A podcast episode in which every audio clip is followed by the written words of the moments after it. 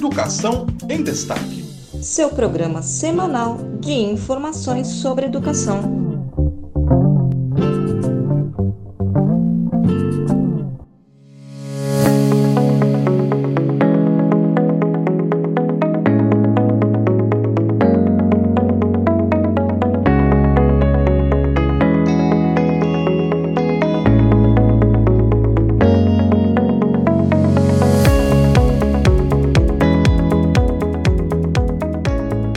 Senhor presidente, mas eu quero também anunciar aqui uma segunda questão importante, que é a vitória dos servidores públicos neste momento e nesta semana aqui em Brasília, onde eles vão comemorar que o governo não conseguiu nos impor a PEC 32 da deforma administrativa.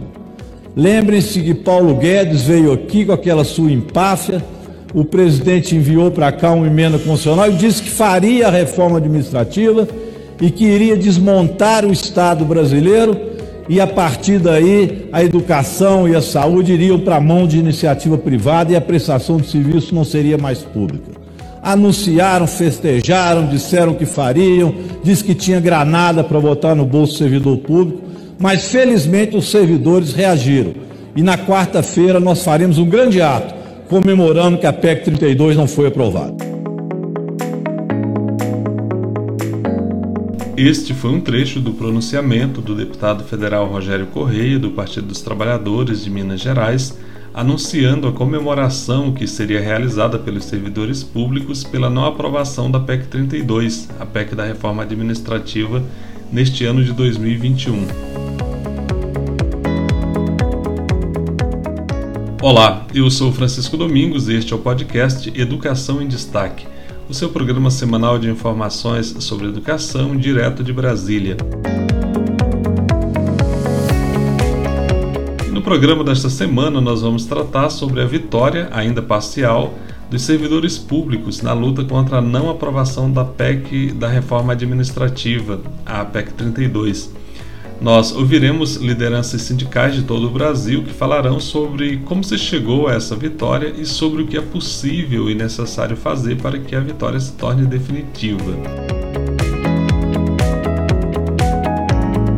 A Universidade Federal de Ciências da Saúde de Porto Alegre disponibiliza coletânea de vídeos poesia no YouTube. Essa é a nossa dica cultural, a nossa dica da semana.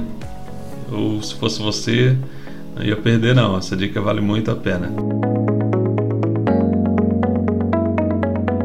Então fica por aqui porque está começando Educação em Destaque.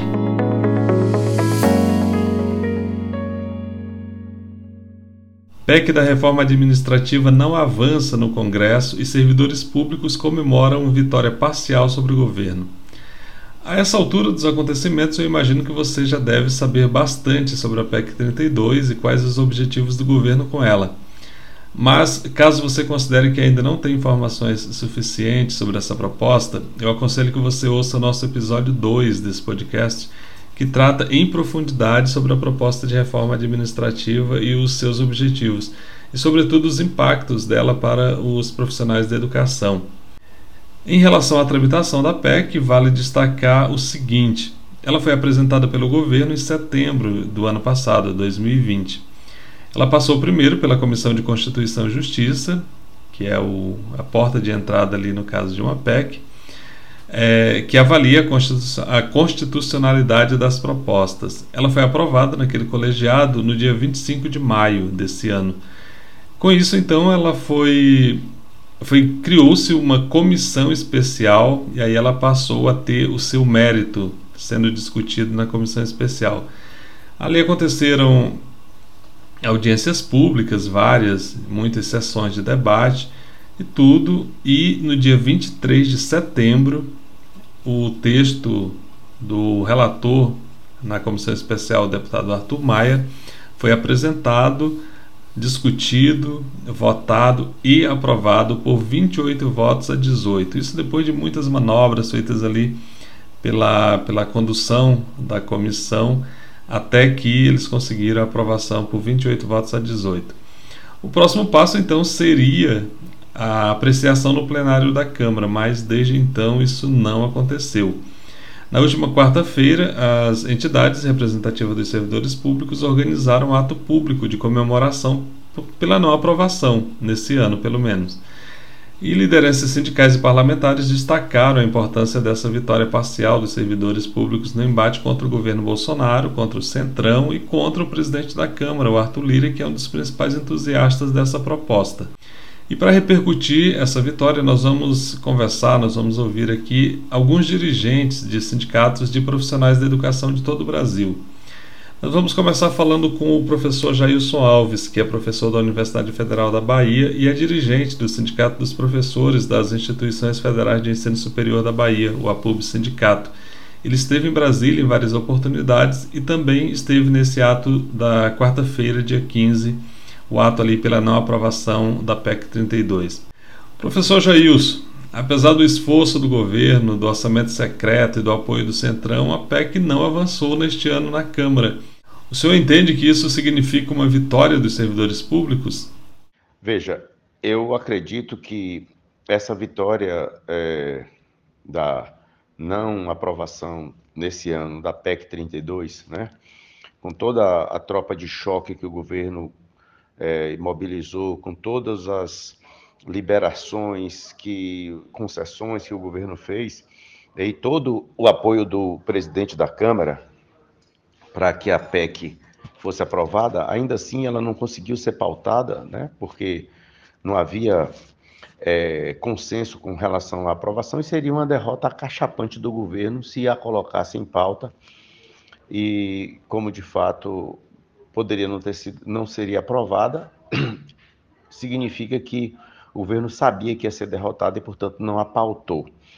É, no entanto, isso me parece que seja uma vitória parcial, porque essa vitória parcial, assim, ela é indicativa de que o governo pode pautá-la no ano que vem, embora seja muito mais difícil no ano eleitoral e seja muito mais difícil com a, com a, a baixa credibilidade que esse governo tem né, um índice de é, aprovação de menos de 20% e um índice de reprovação de mais de 55%, significa que o governo tem credibilidade na sociedade para pautar uma reforma que afetará tanto a vida das pessoas, né, dos servidores públicos, mas principalmente da população que poderia ser afetada com a falta de serviços públicos. E daí que eu acho que é uma vitória parcial, mas é uma vitória muito grande para ser comemorada para esse ano que o governo não conseguiu pautá-la, né? não conseguiu a aprovação dela no, no, no, no, no Congresso, não conseguiu sequer colocar na pauta. Então, é, eu acredito que é uma vitória dos trabalhadores, dos sindicatos, dos deputados e deputadas que se empenharam e mobilizaram suas forças dentro do Congresso para não permitir que ela fosse a votação. Nós conversamos também com a presidenta do Sindicato dos Trabalhadores da Educação Básica, Técnica e Tecnológica do Estado do Paraná, o Sindedutec, a professora Rosângela Gonçalves. Professora Rosângela, na sua avaliação, o que, que determinou essa derrota parcial do governo, até aqui pelo menos, na tramitação da reforma administrativa? Penso que o que determina a nossa vitória parcial é principalmente quebrar algumas barreiras entre os movimentos sindicais e, os, e as grandes centrais.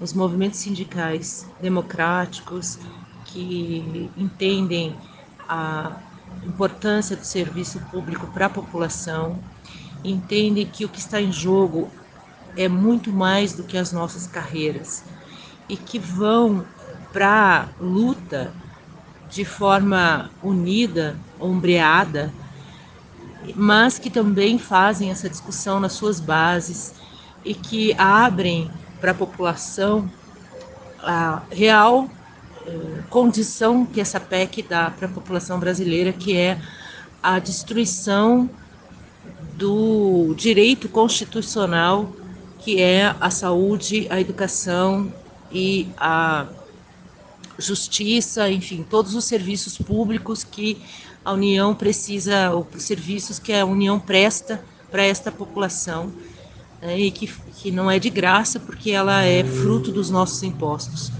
Então a gente tem aí um movimento de união das esferas, né, uma compreensão do que é o malefício dessa PEC é, e o quanto isso prejudicaria o Brasil como um todo.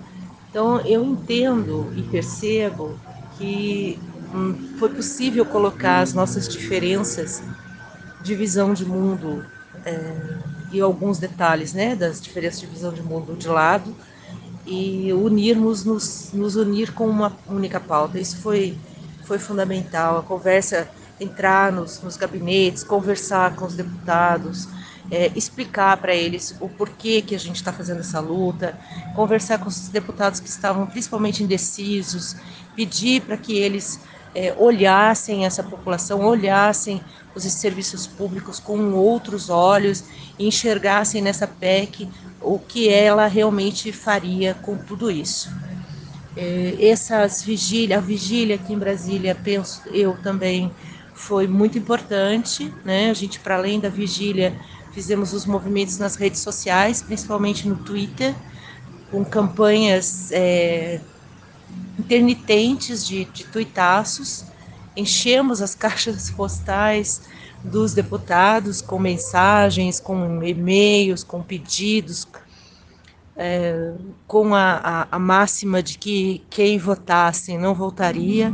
Ano que vem a gente tem aí a, as eleições né, para a renovação da Câmara. Eu entendo que é, mostramos para os políticos que a, o servidor público está unido, é consciente do seu espaço político e é, entende a sua necessidade enquanto servidor da pátria, enquanto servidor dos serviços públicos, principalmente de qualidade.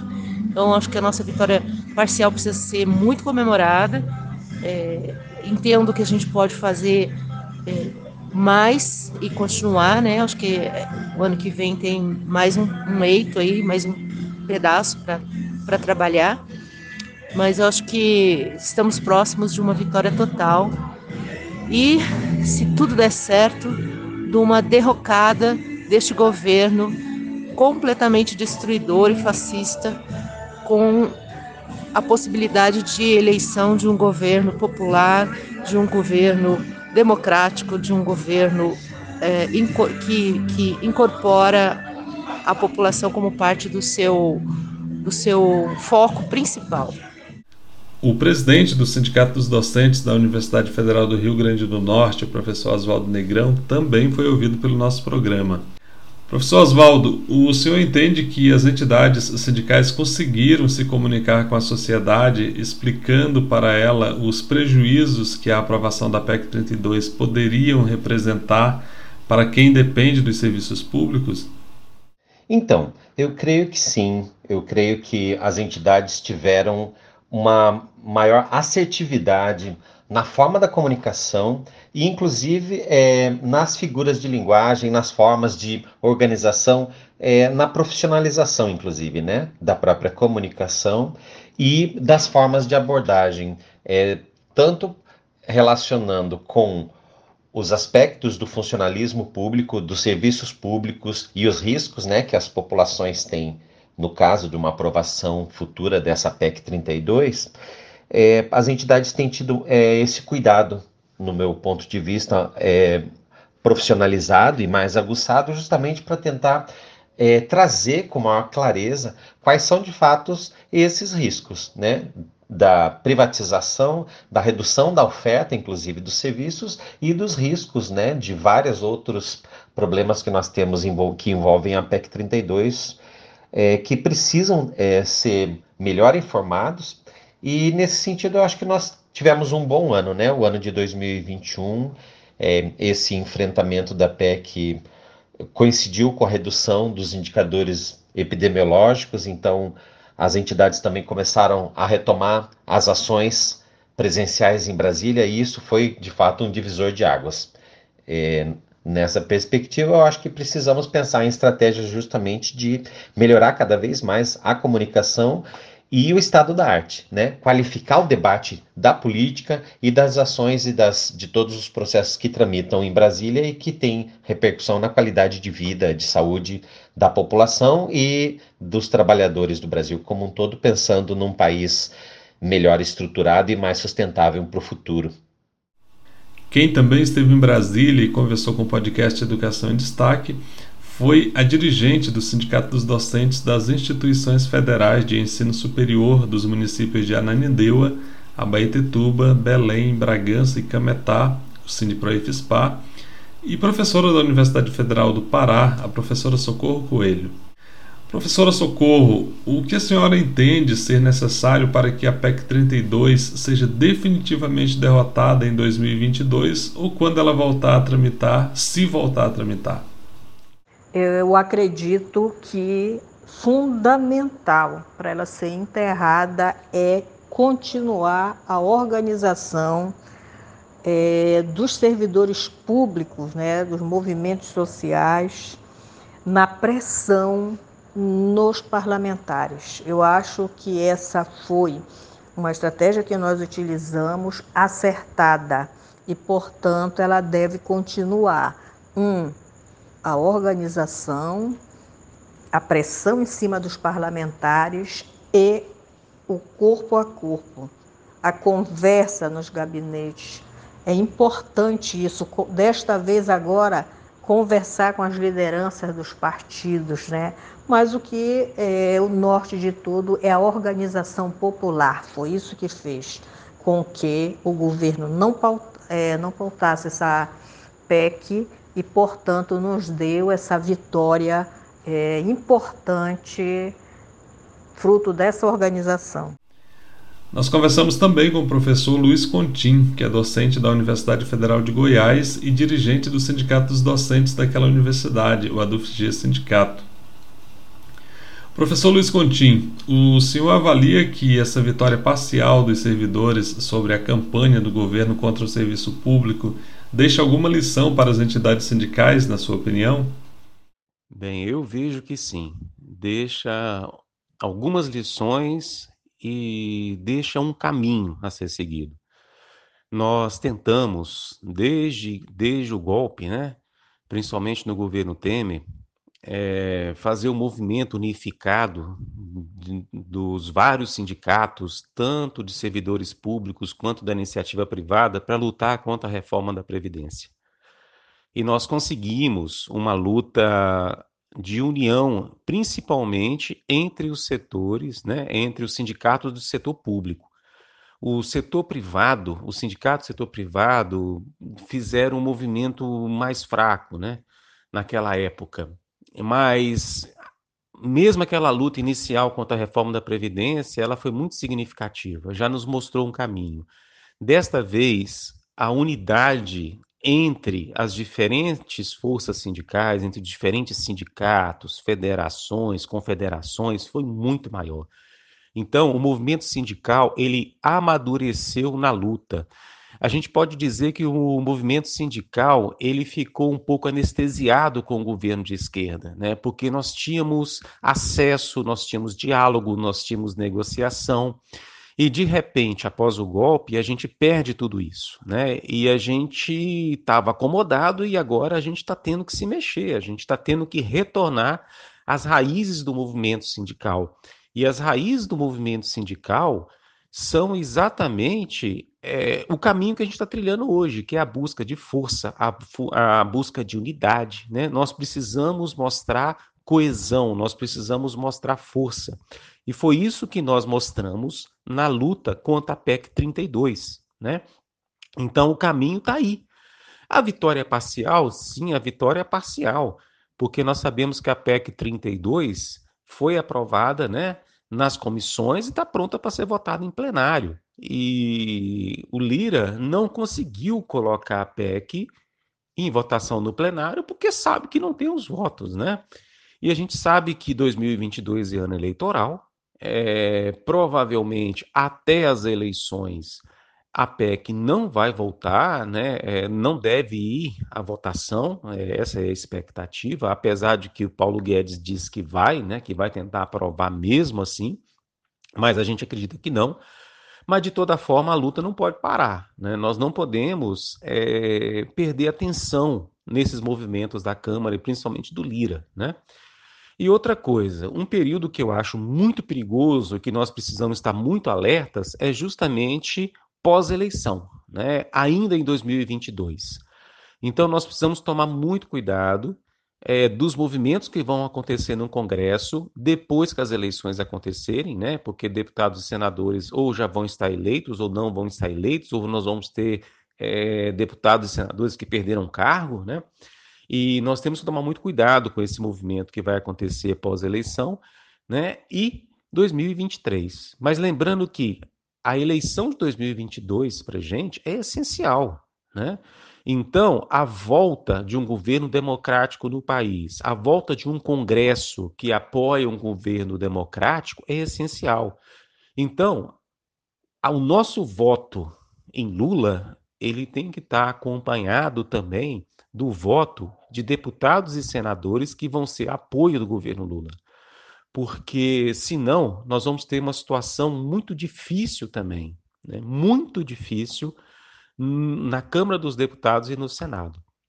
Agora, o que, que fica de lição para a gente? É unidade das diferentes forças sindicais, das diferentes categorias, contra, contra é, uma pauta de destruição do Estado, né? porque o Estado serve ao mais pobre. Né? Quem detém o capital não precisa do Estado. Ele só, ele só precisa realmente, infelizmente, né, de roubar recursos do Estado, mas não depende do serviço do Estado. Quem depende do serviço do Estado é a população mais carente. E eu acho que a população está começando a entender isso. E a nossa luta, ela precisa amadurecer ainda mais, crescer ainda mais, se fortalecer e se consolidar.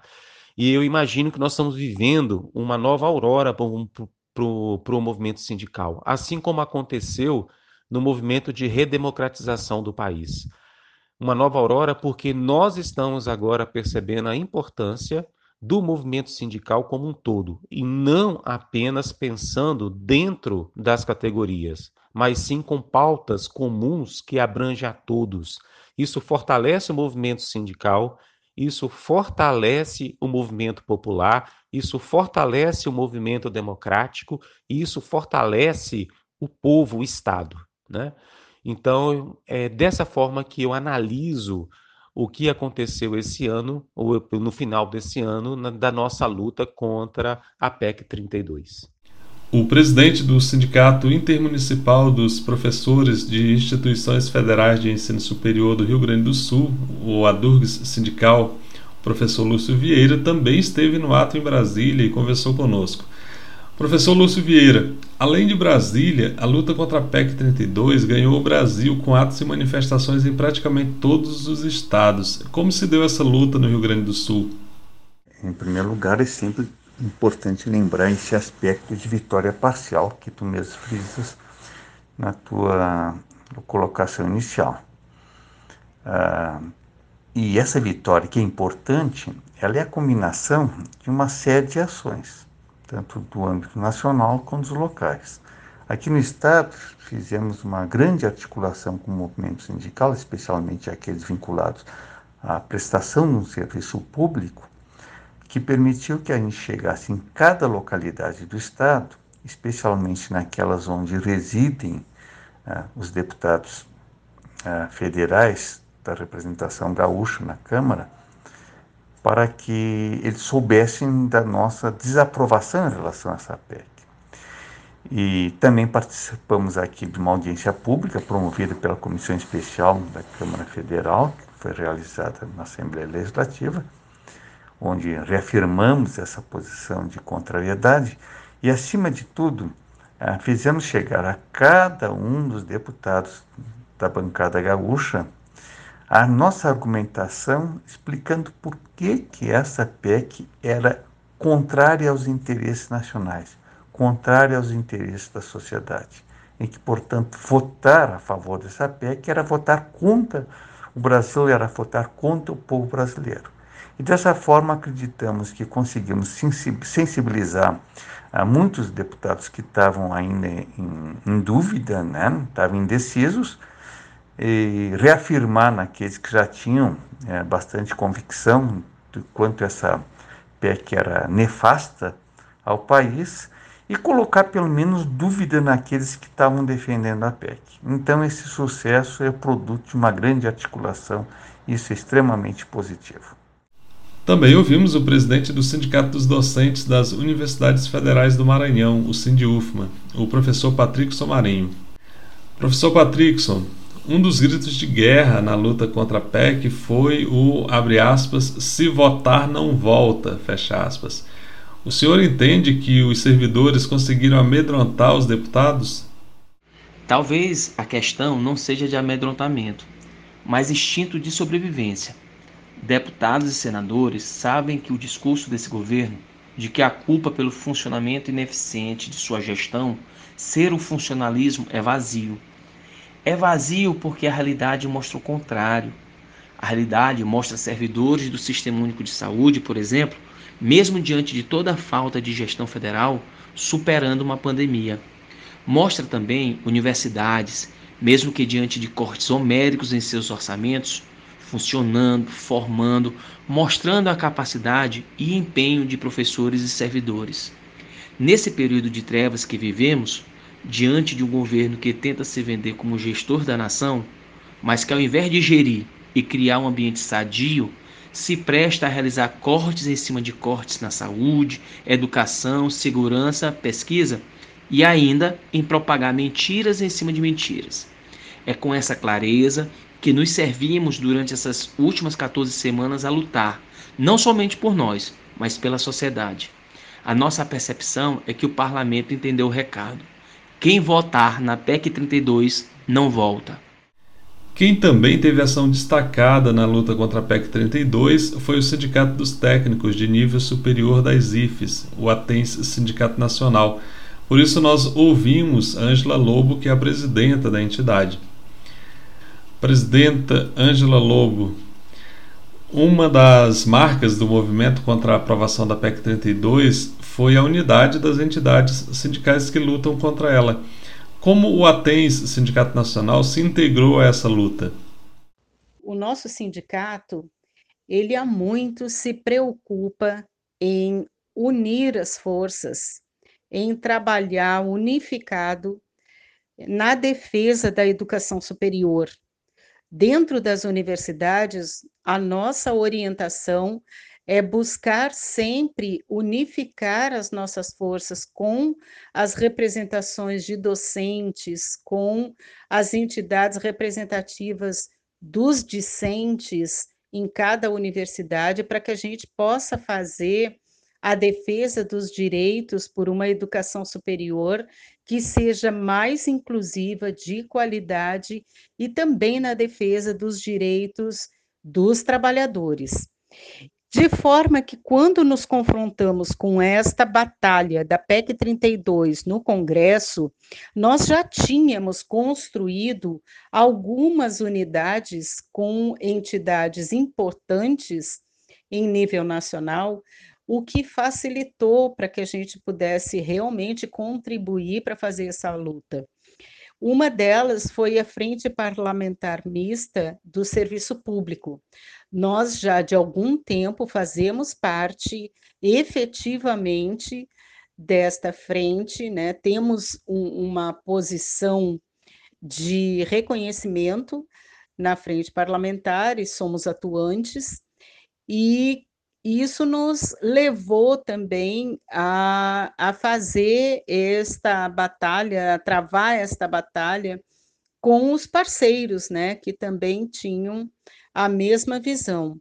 E a outra frente que foi importante foi a nossa central sindical, a Pública Central do Servidor. Com a Pública, nós tivemos voz junto às outras centrais sindicais brasileiras, então o Atens hoje, inclusive, tem assento na diretoria nacional da Pública e nos levou a potencializar todas as nossas forças para que estas defesas, né, esses argumentos, para que a gente pudesse estar realmente dentro, né, fazendo as batalhas, participando das discussões, tomando as decisões coletivamente, trazendo a informação para a nossa base, e, e, isso também mobiliza as pessoas, né? No sentido de se envolverem e também participarem, né? De todas as atividades que nós é, fizemos, que nós convocamos a nossa categoria para derrotar a PEC 32, como foi durante todo esse segundo semestre, uma luta que agora vem ter o seu final, né? Pelo menos esperamos que agora nós é, nós tenhamos essa vitória, mas é, não seria possível se não houvesse esta percepção dos servidores públicos, das centrais sindicais, da frente parlamentar e outras que se unificaram também, para que os trabalhadores do serviço público tivessem uma única orientação, que era a defesa do Estado, a defesa dos direitos sociais, a defesa das políticas públicas e a defesa dos direitos dos trabalhadores do, e trabalhadoras do serviço público. Obrigada, um abraço e vamos em frente, continuamos na luta. Para o deputado Bira do Pindaré, que é do PSB do Maranhão, não faz mais sentido falar em reforma administrativa. E ele explica o porquê. Vamos ouvir o deputado Bira do Pindaré. O governo Bolsonaro não tem moral para fazer reforma administrativa nenhuma. Não tem moral para atacar direitos dos servidores públicos. Não tem moral para atacar os direitos da sociedade ao serviço público. Esse presidente, o governo dele acabou. Não existe mais governo de Bolsonaro. Como ficou patenteado nas redes sociais, é um arregão. É um sujeito que não tem palavra nem de compromisso. Fez as suas bravatas, seus arremedos, ensaiou o golpe, mas não conseguiu porque não tem amparo popular. Porque o capitão abandonou o seu exército no meio da batalha. Esse capitão não vale de nada. Portanto, não tem moral para coisa nenhuma. Acabou, esse governo encerrou. Não faz mais sentido debater reforma administrativa. Nós temos que discutir o problema do país. Já chega dessa lenga-lenga neoliberal, né, que não leva a gente a lugar nenhum, a não ser a precarização dos serviços públicos.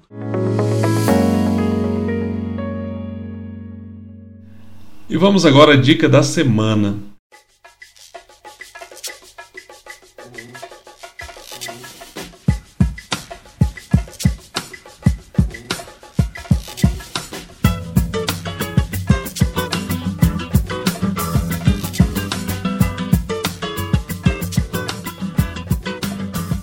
E a nossa dica já está bem em clima de final de ano, em clima de festa, depois de um ano pesado como foi o ano de 2021, sobretudo o primeiro semestre, com os efeitos ali da pandemia.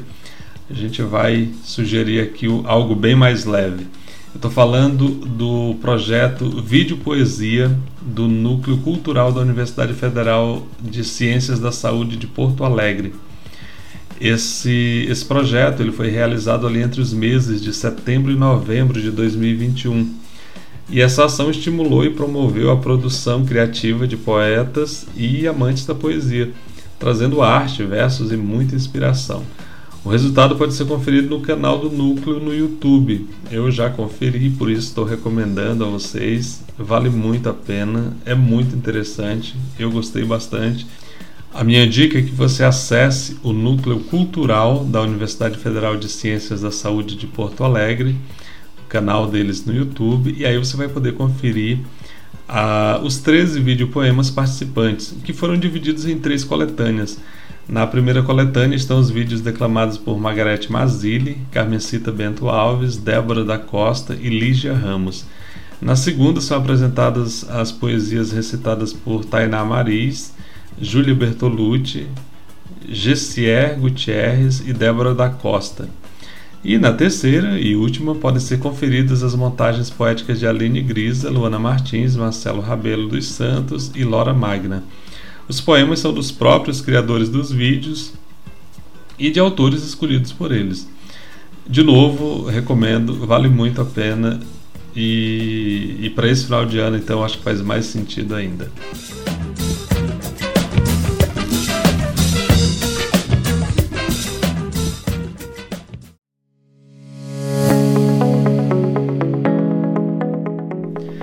Nós estamos chegando ao final do nosso programa.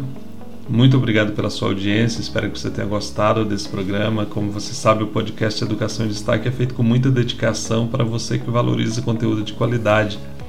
Mas ele não seria possível sem o apoio dos nossos parceiros. O Sindicato Nacional dos Técnicos de Nível Superior das IFES, o ATENS Sindicato Nacional, o Sindicato dos Trabalhadores da Educação Básica, Técnica e Tecnológica do Estado do Paraná, o Sindidutec, e o Sindicato dos Docentes das Instituições Federais de Ensino Superior dos municípios de Ananindeua, Abaetetuba, Belém, Bragança e Cametá, o Sindiproifespa.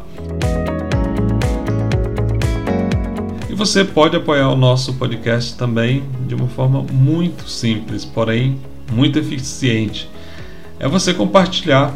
Ouviu aí o conteúdo, gostou? Compartilha nas suas redes sociais, compartilha nos seus grupos de WhatsApp e assim a gente vai poder chegar muito mais longe levando informação de qualidade. Então é isso, muito obrigado mais uma vez pela audiência. Eu fico por aqui, a gente se encontra na próxima semana. Até lá, um grande abraço e tchau.